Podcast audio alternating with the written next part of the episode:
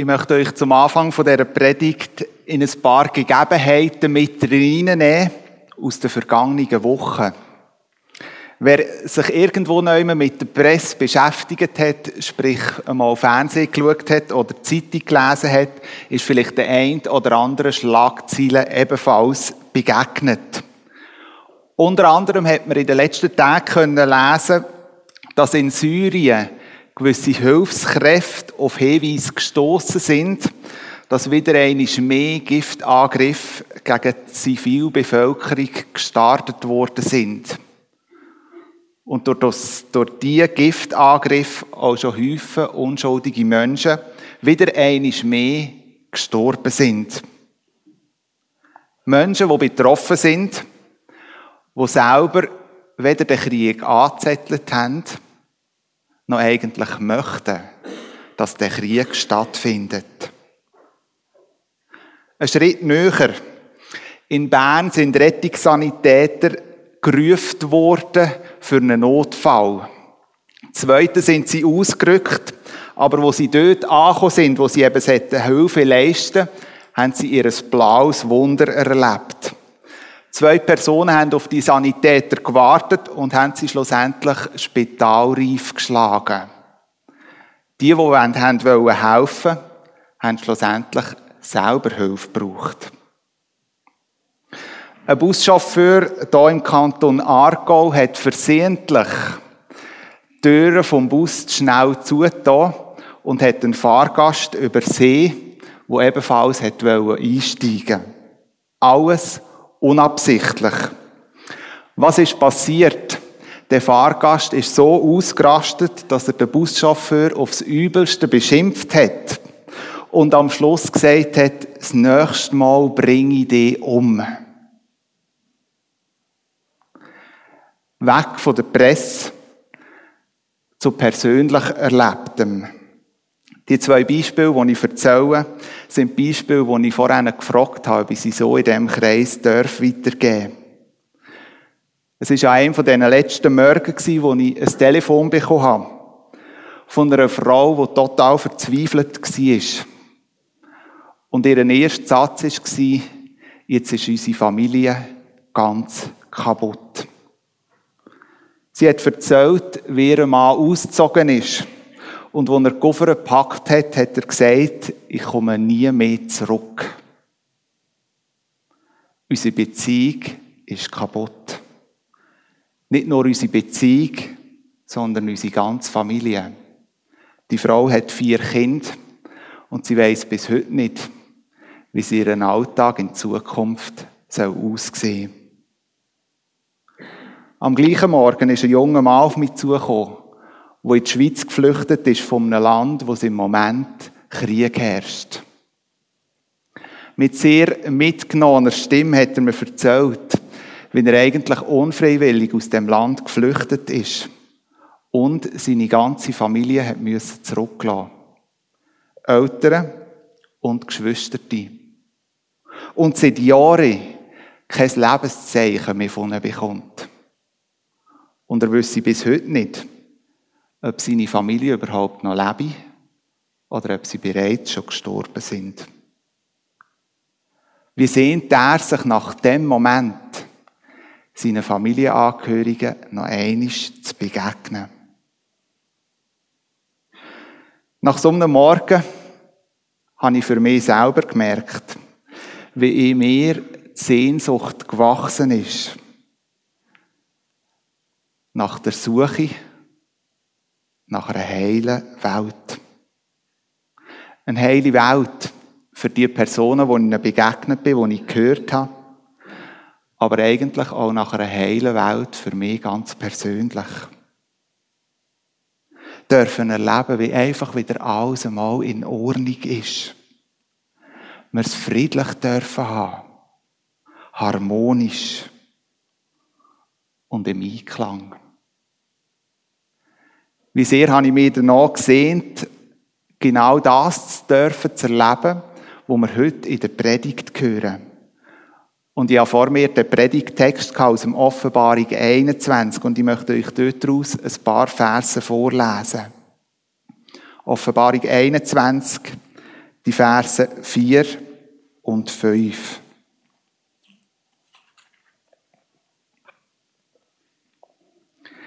Er wird all ihre Tränen abwischen. Es wird kein Tod mehr geben, kein Leid und keine Schmerzen. Und es werden keine Angstgeschreie mehr zu hören sein. Denn was früher war, ist vergangen. Daraufhin sagte der, der auf dem Thron saß, seht, ich mache alles neu. Wie schön wäre das gewesen, in dem Moment, an dem Morgen, genau das zu erleben. Keine Tränen mehr, kein Tod, kein Leid, keine Schmerzen und schon gerade gar nicht keine Angst mehr. Halt eben heile Welt. In der Bibel lesen wir, aber auch wenn wir in die ganze Menschheitsgeschichte hineinschauen, dass Menschen immer in einem Spannungsfeld innen gestanden sind. Nämlich von so Situationen, wie ich sie euch jetzt gerade beschrieben habe, und dem tiefsten Wunsch, eben eine heile Welt, ein heiles Leben dürfen zu finden. Die Frage, die sich einfach stellt, in dieser Situation innen, wenn hat unsere Realität und der Wunsch nach einer heilen Welt sich anfangen auseinanderentwickeln? Wann ist der Bruch passiert? Die Antwort finden wir in der Bibel und ich möchte euch in diese Textstelle mit hineinnehmen. Für diese Antwort können wir bereits schon ganz am Anfang der Bibel schauen, wo die Vorstellung nach einer heilen Welt und die Realität auseinandergegangen ist. Im 1. Mose 2, 16 lesen wir, wo Gott den Menschen sagt, weiter sagte er zu ihnen, du darfst von allen Bäumen des Gartens essen, nur nicht vom Baum der Erkenntnis, sonst musst du sterben. Und was der Mensch noch daraus gemacht hat, lesen wir im 1. Mose 3, 6, wo es heißt, die Frau sah den Baum an seine Früchte mussten köstlich schmecken. Sie anzusehen war eine Augenweide und es war verlockend, dass man davon klug werden sollte. Sie nahm von den Früchten und aß. Dann gab sie auch ihrem Mann davon und er aß ebenso. Der Wunsch nach einer heilen Welt oder die heile Welt selber ist dazumal bereits schon im Paradies zerbrochen. Obwohl der Mensch immer wieder nach dem Heil gesucht hat, hat sich die Menschheitsgeschichte ganz anders entwickelt. Der Zerbruch der heilen Welt hat dazumal beim Baum der Erkenntnis stattgefunden. Doch wir lesen auch in der Bibel ganz deutlich, dass wir wieder einig die heile Welt erleben dürfen. Und wenn, das lesen wir in dem Text, den ich euch ganz am Anfang vorgelesen habe. Und ich möchte euch dort drin nochmal mitnehmen und ein bisschen mehr Kontext geben. Offenbarung 21, die Verse 1 bis 6.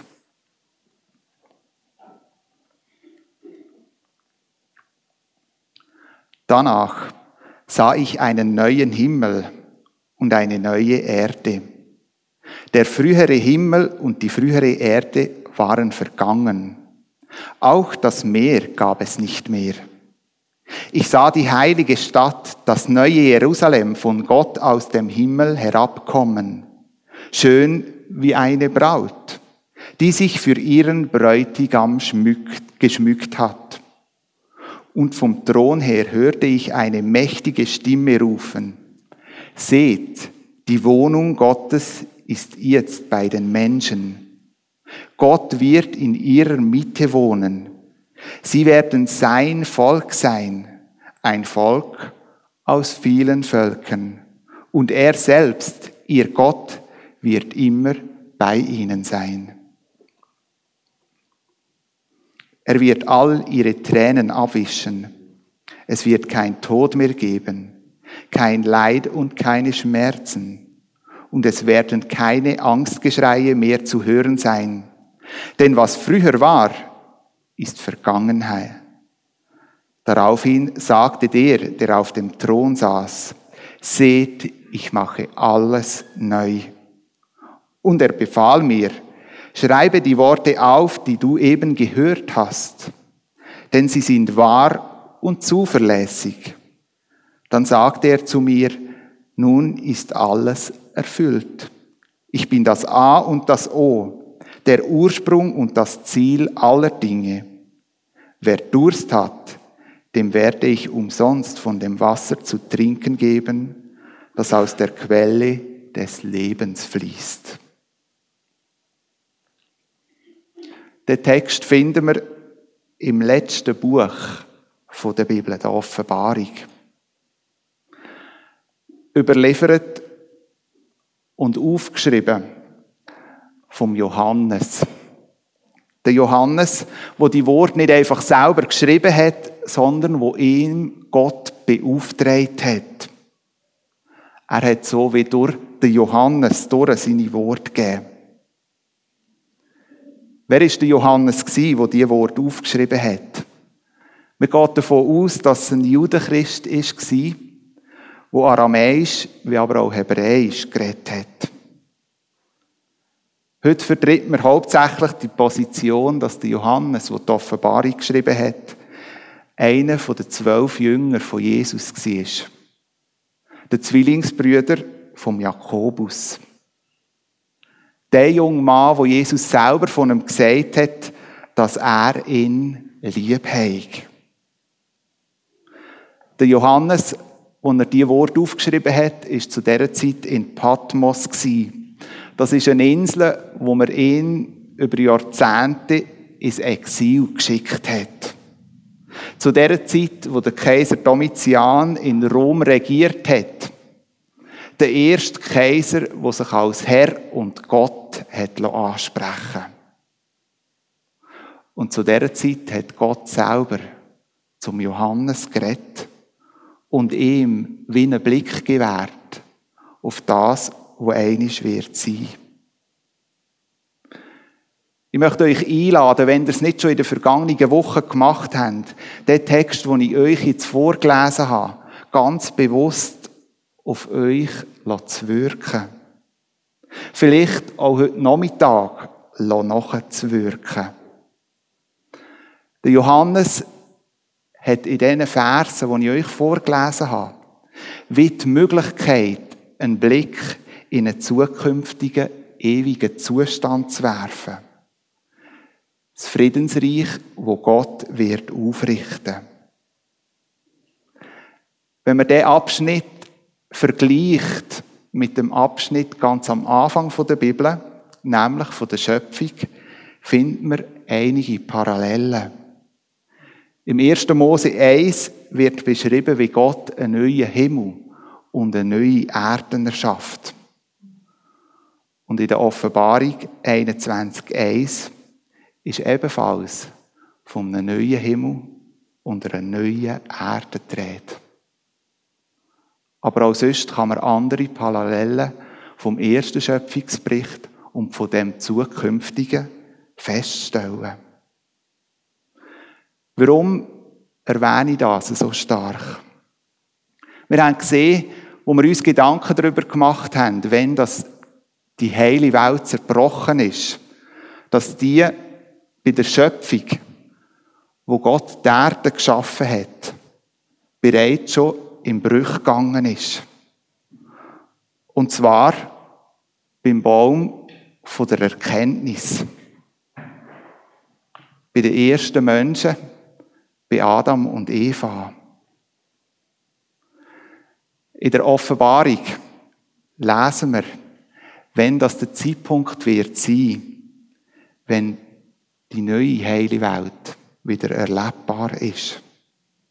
Wir lesen das in Offenbarung 22, 14, wo es nämlich heißt, freuen dürfen sich alle, die ihre Kleider reinwaschen. Sie empfangen das Recht, die Frucht vom Baum des Lebens zu essen und durch die Tore in die Stadt hineinzugehen. Die zukünftige heile Welt, wo wir in der Offenbarung lesen, startet ebenfalls wieder bei einem Baum. Beim Baum vom Leben. Und wer vor dem essen darf, darf in die Ewigkeit gehen. In die Ewigkeit, wo das die heile Welt eigentlich wieder prophezeit. Das ist der Schluss von der Geschichte von dieser Erde. Zwischen dem ersten Baum und dem zweiten Baum, so wird uns heute Morgen klar, leben wir. Zwischen der zerbrochenen heilen Welt und der heilen Welt, die vorausgesagt wird. Zwischen diesen Bäumen bewegen wir uns. Und obwohl wir in dieser Zwischenzeit innen leben, oder vielleicht gerade wegen dem, glaube ich, ist unser Leben begleitet von dieser Suche nach der heilen Welt. Wie gern würden wir heute doch schon erleben, wie es keine Tränen mehr gibt, wie es keinen Tod mehr gibt, kein Leid, keine Schmerzen und keine Angst. Ja, wenn wir das heute dürften erleben, für das würden wir doch einiges in Kauf nehmen.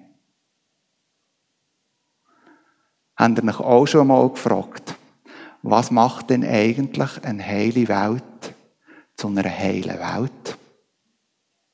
Was ist das Kriterium dafür, dass wir das als heile Welt bezeichnen? Was müssen wir empfinden, dass das Suchen ein Ende findet? In einem Lied habe ich einen starken Hinweis dafür gefunden. Und ich möchte euch eine Textpassage aus dem Lied vorlesen. Dort heißt es, ich träume von einer heilen Welt, wo nur noch die Liebe zählt. Von Menschen sich nicht mehr vergleichen, die Großen den Kleinen das Wasser reichen. Ich träume von einer heilen Welt, wo nur noch Vertrauen zählt, wo keine Kinder weinen und Nationen sich vereinen und es gibt keinen Neid, keinen Streit, keine Krankheit, keine Traurigkeit, keine Not, keinen Tod, keinen Schmerz, kein bedrücktes Herz. Ich träume, ich träume von einer heilen Welt, wo nur noch Frieden zählt. Ich träume, ich träume von einer heilen Welt, wo nur noch Frieden zählt. Ich glaube, in dem Liedtext, aber auch im Text der Offenbarung wird deutlich, wenn wir so eine heile Welt erleben wollen, muss etwas Realität werden. Nämlich Frieden. Durch den Frieden kann eine heile Welt wachsen. In der letzten Predigtserie habe ich schon ganz bewusst in einer Predigt über den Frieden in den verschiedensten Aspekten geredet. Heute Morgen möchte ich jedoch im Blick auf Frieden einen Aspekt betonen, der mir in den Vorbereitungen für heute speziell wichtig geworden ist. Vielleicht habt ihr die Aussage auch schon mal gehört. Hauptsache Frieden. Hauptsache, wir haben es harmonisch. Ja, für den Frieden und für die Harmonie. Da würde ich alles machen. Vielleicht kennt ihr die Aussage von euch persönlich oder sie ist euch auch schon etwa die mal begegnet. Auf der Suche nach Frieden und Harmonie. Glaube ich aber, können wir auch in der Gefahr stehen, da drinnen wie in eine Sucht zu gehen. Nämlich in die Harmoniesucht. Das arbeitet man in einem Büro. Der Arbeitskollege nebenzu tut Tag für Tag das Radio auf mittlerer Lautstärke aufdrehen. Selber merkt man aber, dass man eigentlich nur konzentriert arbeiten kann, wenn es ruhig ist. Und wenn nicht irgendwie immer noch einer nebenzu mitsingt bei einem Lied, das er kennt. Das Geräusch lenkt einem ab. Je nachdem passieren einem so viele Fehler dagegen. Aber ich sage lieber nichts. Statt das Thema anzusprechen, schweigt mir doch lieber. Hauptsache, ich habe Frieden mit meinem Arbeitskollegen. Hauptsache, wir haben es harmonisch miteinander. Und dann ist da noch die gute Frau Nachbarin im Block. Jede Woche, wenn man eigentlich Wäschtag hätte und in den Wäschkeller runterkommt und man die Wäsche aufhängen will, was ist, die Frau Nachbarin hat ihre Wäsche immer noch hängen und weil man daheim bei den Eltern einmal Anstand gelehrt hat, nimmt man die Wäsche nicht einfach ab, sondern probiert das Problem einfach irgendwie anders zu lösen. Und das Woche für Woche. Und da ergibt sich aber gerade letzte Woche, dass die Frau liebe Nachbarin runterkommt, die Keller, und so beiläufig mich fragt, ist alles in Ordnung? Aber in dem Moment, statt das anzusprechen, schweige doch lieber. Lieber, wir haben den Frieden. Lieber, wir haben es doch so schön harmonisch miteinander. Ich glaube, ich könnte noch häufig Situationen aufzählen, wo wir manchmal lieber schweigen aus unserem tiefsten Harmoniebedürfnis oder aus der Harmoniesucht heraus. Weg dieser scheinbar heilen Welt. Wenn man einen ersten Blick auf die Harmoniesucht wirft, kann einem vielleicht der Gedanken entgegengehen, das ist doch gar nicht schlecht. Wer will schon ständig Streit?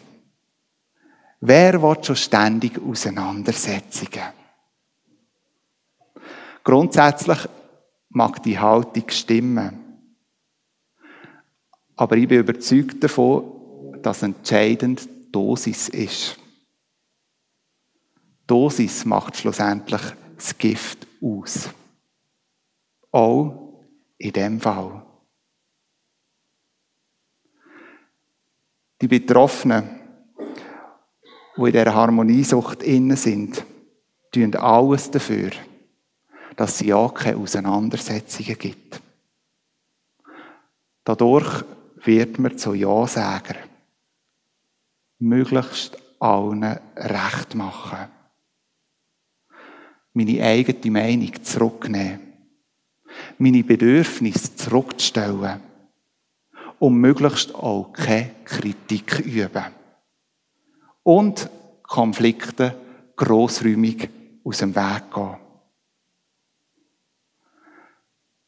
So ein Harmoniebedürfnis, wenn ich sie jetzt beschreibe, so eine Harmoniesucht, kann dazu führen, dass unser Selbstbewusstsein, unser Selbstwert von Mal zu Mal kleiner wird.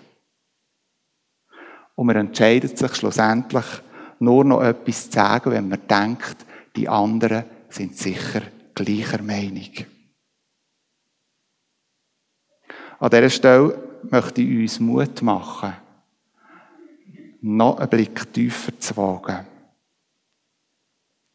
und zu schauen, was ist denn eigentlich der Antreiber dazu, dass wir uns so verhalten, nach dem Wunsch nach einer heilen Welt.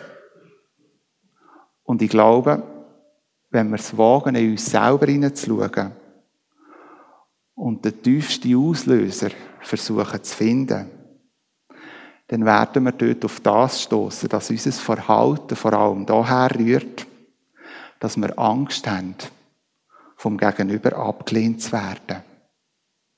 Dass wir Angst haben, irgendetwas zu verlieren, einen Verlust zu erleiden. In dem Fall ist die Suche nach Harmonie das tiefst innen nicht wegen der heilen Welt, wo wir gerne haben Mit dem hat schlussendlich nichts mehr zu tun. Liebe Gemeinde, wenn ich in unsere christliche Gesellschaft hineinschaue, in einzelne Gemeinden hinein, und ich befürchte sogar auch in unsere persönliche Gemeinde, hier vor Ort, habe ich das Gefühl, dass viele nach dieser heilen Welt streben. Aber im Kontext, wie ich es eben gerade vorhin beschrieben habe. Das tiefst innen damit zu kämpfen haben, dass wir eigentlich doch nur Annahme möchten erleben. Eigentlich doch nur von dieser Angst angetrieben ist, einen Verlust zu erleiden. Wage mal einen ehrlichen Blick in dein Leben. Erkennst du das auch bei dir ganz persönlich? Vielleicht hast du dich dort drinnen wiedererkannt, dass du von dem ganz persönlich angetrieben bist. Dann möchte ich dir Mut machen. Du darfst zu dir selber stehen. Du darfst auch auf dich schauen. Auch dir einmal etwas Gutes zu tun. Du darfst deinem Gegenüber deine Bedürfnisse zumuten. Sie machen es ja auch. Als Gärtner, wo ich gelehrt habe, stehe ich öppen in der Gefahr, angefragt zu werden von Privatpersonen, äh, gerade im Winter gewisse Arbeiten im Garten können zu erledigen. Unter anderem eben auch Bäume schneiden. Und Bäume schneiden ist in meinem Leben so eine Sache. Eigentlich mache ich es furchtbar gern. Aber durch die vergangenen Jahre ist eine Anfrage um die nächste gekommen. Und in der Vergangenheit habe ich gemerkt, je mehr Anfragen das gekommen sind, desto mehr habe ich angefangen abwägen und irgendwann ist der Gedanke gekommen, du kannst doch nicht Nein sagen. Du schneidest ja schon im anderen. Und das wissen sie doch. Und so hat es die Situation gegeben, wo wieder jemand angeläutet hat und mich gefragt hat, für ein paar Bäume zu schneiden. Und genau diese Gedanken sind durch meinen Kopf und ich habe ziemlich schnell Ja gesagt. Als ich aber den Telefonhörer aufgehängt habe, habe ich gemerkt, wie es mich innerlich belastet. Und ich habe meine Zeit abgerechnet und habe gedacht, das schaffst du jetzt nicht auch noch. Aber kannst du dem Nein sagen? Und so habe ich meinen Mut zusammengenommen, habe den Telefonhörer in die Hand genommen und dieser Person wieder angelötet und ihr versucht zu erklären, dass das jetzt das Jahr eben nicht möglich ist, vielleicht ein anderes Mal, aber für das Jahr nein. Und ich habe alles erwartet, aber nicht das, was ich erlebt habe. Weil die Person hat mir gegenüber gesagt, kein Problem, dann suche ich jemand anderes. Und mit dem ist das Thema beendet. Was möchte ich mit dem sagen? Wir dürfen auch den Mut haben, einmal Nein zu sagen. Erst wenn wir Nein sagen können, können wir auch bewusst an anderen Orten Ja sagen. Das sind ein paar Hinweise oder Hilfen, die uns in unserem Verhalten helfen können, aus dieser Spirale auszusteigen und sich nicht immer zuhinterst anzustellen.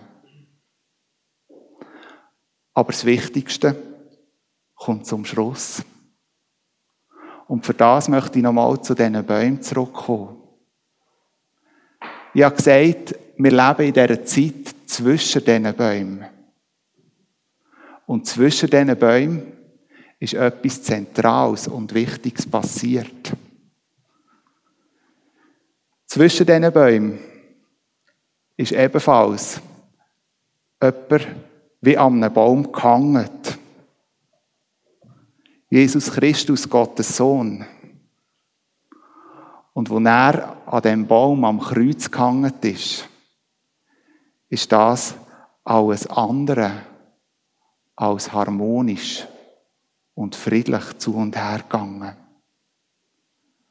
Die heile Welt ist dann ganz weit weg gewesen. Aber mit dem Tod von Jesus Christus und mit seiner Auferstehung hat er uns etwas Zentrales gelehrt. Nämlich, ich lehne euch nicht ab.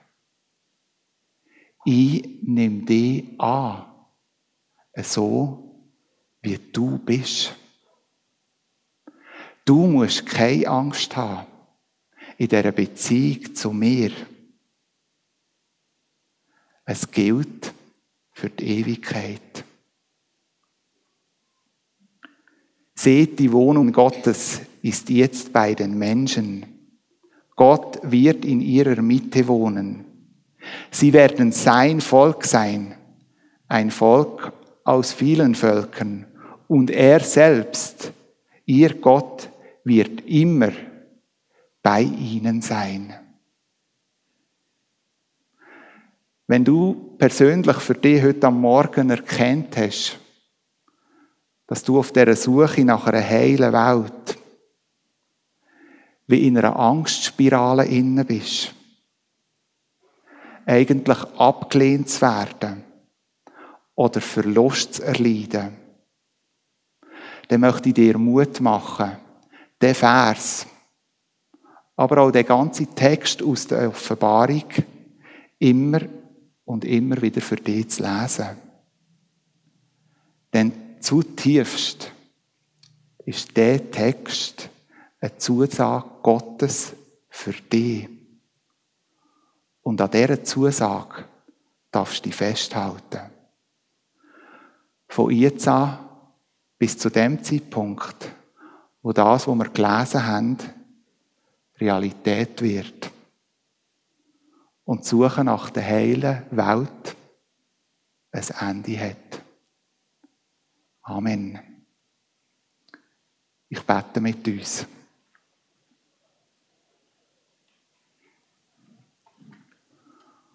Und Vater, du weißt um die Zeitspanne, wo wir Menschen drinnen stehen.